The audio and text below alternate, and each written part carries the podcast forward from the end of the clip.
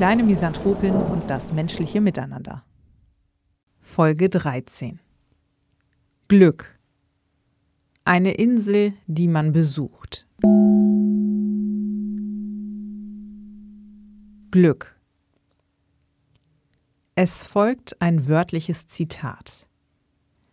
Laut einem Ausschnitt von Planet Wissen Psychologie beschäftigen sich in jeder Kultur und zu jeder Zeit Menschen mit den Fragen, was Glück ist und wie man es erreichen kann. Früher waren das vor allem Philosophen.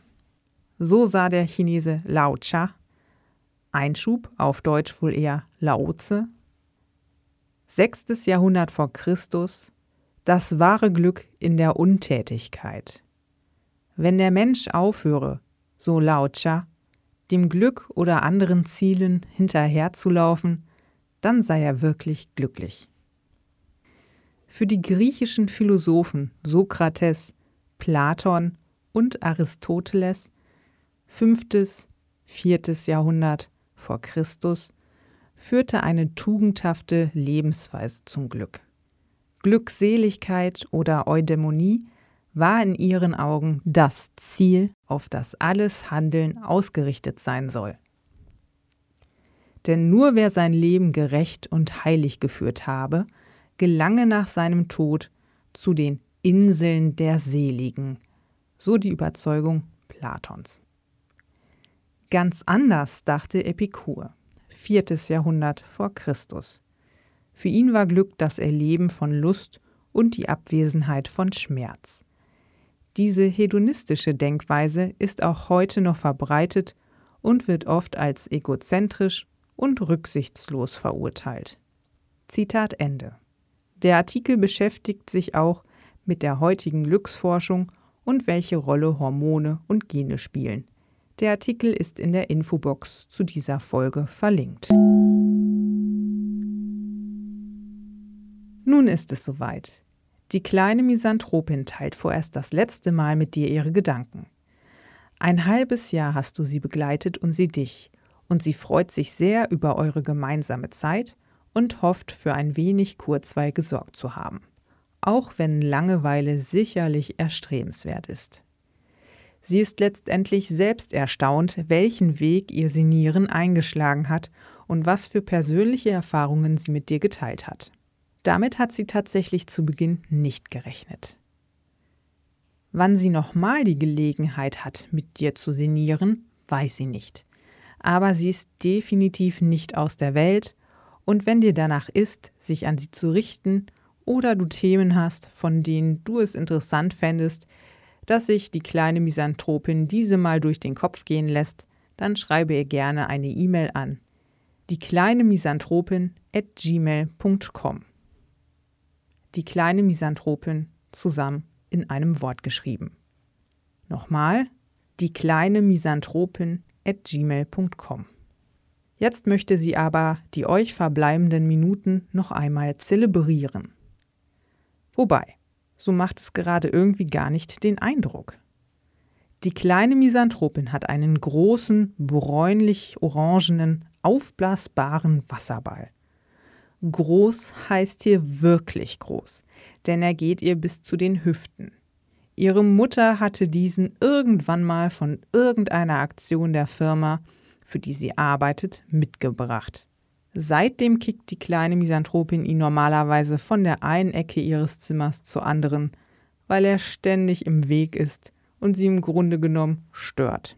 Gerade jedoch liegt sie bäuchlings auf ihm drauf, die Arme schlaff an den Seiten herunterhängt und die Beine nach hinten abgespreizt, so dass sie mit den Zehenspitzen auf dem Boden zum einen das Gleichgewicht hält, zum anderen aber auch ihren Oberkörper auf dem Ball nach vorne und nach hinten schieben kann, während ihr Kinn unablässig auf dem Plastik ruht.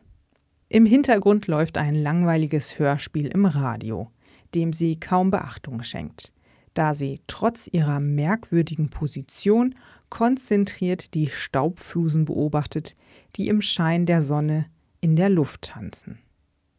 Dann richtet sich ihre Aufmerksamkeit auf das wellenartige Muster, das die Schatten der Blätter draußen beim Fenster auf ihren grauen Teppich werfen. Nicht nur das Hörspiel ist langweilig, ihr ist vor allem langweilig. Was per se, wie sie ja weiß, nicht schlimm ist. Gerade stört es sie nur trotzdem.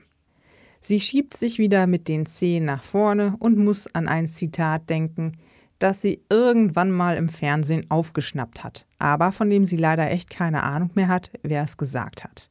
Auch im Internet konnte sie keine Angaben dazu finden. Sinngemäß lautete es jedenfalls in etwa so. Glück ist eine Insel, auf der man nicht wohnt, sondern die man besucht. Der Satz hatte ihr gefallen und ist ihr in Erinnerung geblieben. Das würde schon auch gut zu ihr passen. Denn wie du ja weißt, ist die kleine Misanthropin in erster Linie die kleine Misanthropin. Also echt keinen Sonnenschein. Aber sie hat nun mehrmals erfahren dürfen, was Glück bedeuten kann. Sowohl in Anführungszeichen Alltagsglück als auch so ein verdammt wahnsinnig fantastisches Glück, wie es vielleicht nicht jeder Mensch erfährt. Und auch wenn sie vielleicht Glück mit ihrem Leben hat, so ist die kleine Misanthropin per se kein glücklicher Mensch, was schon ein wenig schade ist. Aber was ist denn Glück eigentlich? So wie es die kleine Misanthropin empfindet, ist Glück erst einmal sehr individuell bedeutet also wohl für jedes Lebewesen was anderes. Beziehungsweise werden Glücksgefühle bei jedem Lebewesen wohl durch was anderes ausgelöst. Für einige Menschen ist Glück scheinbar mit angehäuftem materiellen Wert gleichzusetzen. Andere würden am liebsten sieben Tage die Woche arbeiten oder vielleicht auch beides zusammen. Ihre Tante fragte die kleine Misanthropin einmal, ob sie später nicht viel Geld verdienen wollen würde. Daraufhin war die kleine Misanthropin etwas überrascht und zeigte sich verwundert auch über den Umstand, der sich irgendwie in diesem Gespräch ergab, dass Menschen zu Workaholics werden können, also quasi für ihre Arbeit leben. Sie konnte nicht nachvollziehen, dass es Menschen gibt, die sich fast ausschließlich über die Erfolge oder Misserfolge ihrer Arbeit definieren. Da meinte ihre Tante, das sei aber völlig normal für die kleine Misanthropin allerdings nicht. Und wenn sie sich ihre Eltern und deren Freundeskreis anschaut, dann für die auch nicht. Eine gute Freundin ihrer Mutter ist beispielsweise Buchhändlerin, die es liebt, nur in Teilzeit zu arbeiten und mit dem nicht gerade hohen Lohn absolut wunderbar zurechtkommt, was aber auch vollkommen zu ihrem Lebensstil passt. Sie reist nicht unbedingt gerne durch die Weltgeschichte, sondern genießt ihr Zuhause und die Natur. Sie legt keinen Wert auf irgendwelche Statussymbole. Das, was sie zum Leben braucht, hat sie. Oder der beste Freund ihrer Mutter, ein Museumspädagoge. Zwar auf seine Art schon ein Workaholic, aber aus dem Grunde, dass er in seinem Job einfach aufgeht, ihn liebt und lebt. Zudem hat er noch einen Haufen anderer Interessen. Es gibt also sehr wohl Leute, die ihr Glück scheinbar anders empfinden. Die kleine Misanthropin hat einen algerischen Freund, mit dem sie einmal die Woche über Skype Video telefoniert, um vor allem ihr Englisch zu verbessern. Natürlich ist auch das Land, in dem sie jeweils leben, ab und an mal Gesprächsthema. Und sie findet es wirklich spannend, von den ganzen kulturellen Unterschieden zu erfahren. Einmal hatte sie darüber gesprochen, dass aktuell das Gendern der Sprache ein großes Thema in Deutschland ist, damit unter anderem die Menschen für Feminismus, aber auch für Menschen mit anderen geschlechtlichen Identitäten sensibilisiert werden. Ihr Freund war doch recht erstaunt darüber, dass sich Deutschland scheinbar erlauben kann, sich mit solchen Problemen herumzuschlagen. In Algerien seien die Probleme doch etwas anderer Natur, gerade auf politischer Ebene. Wenn sein Vater, der Ingenieur ist, zu einem Einsatz in die Wüste muss, muss er vom Militär begleitet werden, weil es jederzeit zu Anschlägen kommen kann. Da ist die kleine Misanthropin schon froh, dass ihr Vater morgens meist maximal 45 Minuten zu seiner Hochschule fährt und nachmittags am nervenaufreibendsten der Stau ist, wenn er nach Hause möchte. Nicht, dass es in Deutschland nicht auch gefährliche Jobs gibt. Aber in solchen Momenten ist sie schon glücklich darüber, hier geboren worden zu sein. Vor allem, wenn sie daran denkt, welche Rolle die Frauen in Algerien einnehmen und dass es da nicht erlaubt ist, da mal eben einen festen Freund zu treffen oder gar als Mädchen oder Frau eine feste Freundin. Puh. In so einer Kultur wäre die kleine Misanthropin wahrscheinlich ganz schön aufgeschmissen, auch wenn sie persönlich, wie du ja weißt, noch gar nicht an festen Beziehungen oder so einen Firlefanz interessiert ist. Jungs. Jetzt wird es kurz ein wenig triggernd. Wenn du dich mit richtig fiesen Themen gerade nicht auseinandersetzen möchtest oder kannst, springe bitte etwa eine Minute und 50 Sekunden nach vorne. Die genaue Zeit findest du in der Infobox. Ihr Bekannter fragte sie auch einmal, wie es sein kann, dass ein Land, in dem ein Mann ein Netzwerk gründen konnte, das wohl 30 Jahre lang Kinder als Experiment an vorbestrafte Pädophile vermittelte, weil diese seiner Meinung nach die besseren Väter seien, und das mit Auswirkungen bis in die 2000er Jahre hinein, ohne dass dieser Mensch jemals dafür zur Rechenschaft gezogen wurde, sich belehrend bezüglich Menschenrechte in anderen Ländern aufführe. Aber das ist letztendlich ein anderes Thema und für eine kleine Misanthropin auch nicht zu beantworten, wobei sie allgemein dafür wäre, dass Menschen überall die gleichen Menschenrechte haben sollten. Aber wo sie es jetzt hier schon erwähnt hat, wusstest du davon, dass es diesen Fall, das Kendler-Experiment in Deutschland gab? Die kleine Misanthropin wahrscheinlich aufgrund ihres Alters jedenfalls nicht. Und ihr ist fast die Spucke weggeblieben, als sie den Artikel, den ihr ihr Freund geschickt hatte, durchlas. Das musst du dir mal überlegen. Etwa 30 Jahre lang wurden scheinbar Kinder an vorbestrafte Pädophile vermittelt, wo es dann, oh Überraschung, wohl auch zu Gewalt und Missbrauch kam. Zitat aus einem Artikel hierzu von Focus Online. Kendler glaubte, dass sich diese Männer als Pflegeväter besser um ihre Schützlinge kümmern würden als andere Pflegeeltern. Dass sie dafür Sex wollen könnten, war für den Psychologen und Sexualforscher kein Hindernisgrund. Zitat Ende. Und der Drahtzieher des Ganzen wird dann nicht strafrechtlich verfolgt, da, als es dann wohl doch als mehr als grenzwertig geahndet wurde, seine Taten scheinbar verjährt waren. Ehrlich mal, da bleibt der kleinen Misanthropin das Thema Glück wirklich im Halse stecken. Wie kann es sein, dass sowas passiert ist? Egal wie fehlbar Menschen sind, sowas darf einfach nicht passieren. Hey, da haben sämtliche Behörden mitgemacht. Ihr kleines Herz setzt da vor Unglauben fast aus.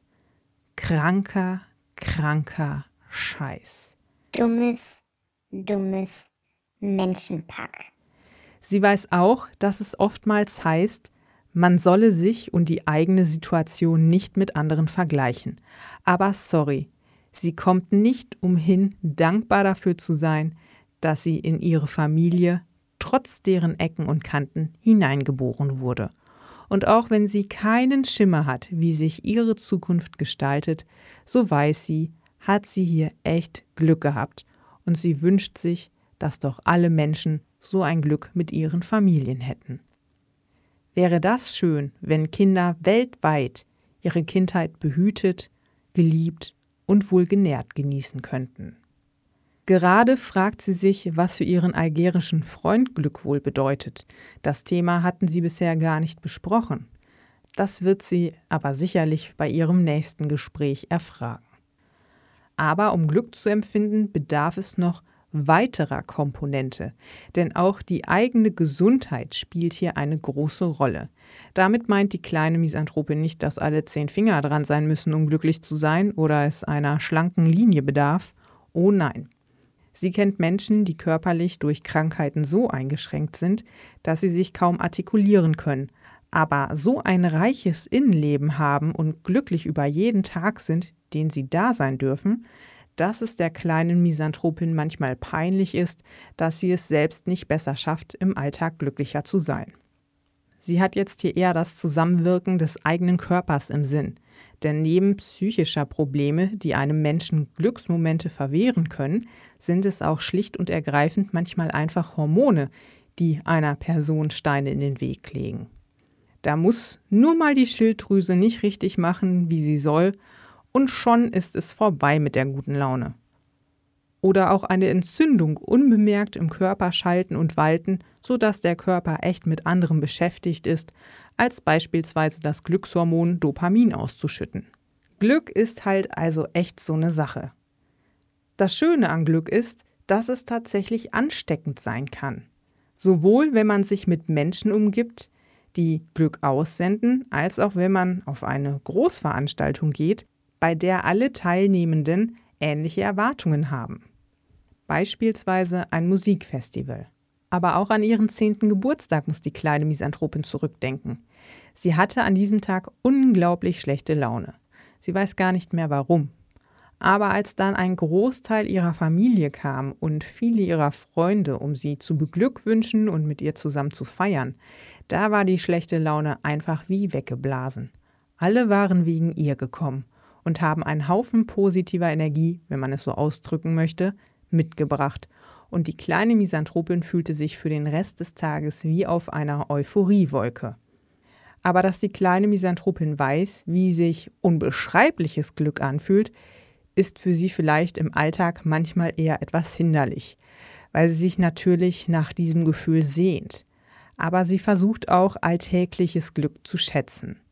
Hoffe für sie mit, dass ihr das gelingt. Auch wenn du es schade findest, dass die kleine Misanthropin vielleicht irgendwann zum strahlenden Glückskeks wird. Es frustriert die kleine Misanthropin ein wenig, dass Glück scheinbar gar nicht so einfach ist, obwohl es eine der einfachsten Empfindungen sein sollte und für einige Menschen ja scheinbar auch ist. Etwas zu stark drückt sie sich deshalb aus Versehen mit ihren Zähnen nach vorne, so dass sie ihr Gleichgewicht verliert und vom Ball rutscht. Unmotiviert dreht sie sich auf den Rücken und starrt an die Decke. Und starrt und starrt. Auch hier treiben die Schatten der Blätter ihr lustiges Spiel. Sie schaut eine Weile zu. Und da merkt sie es auf einmal.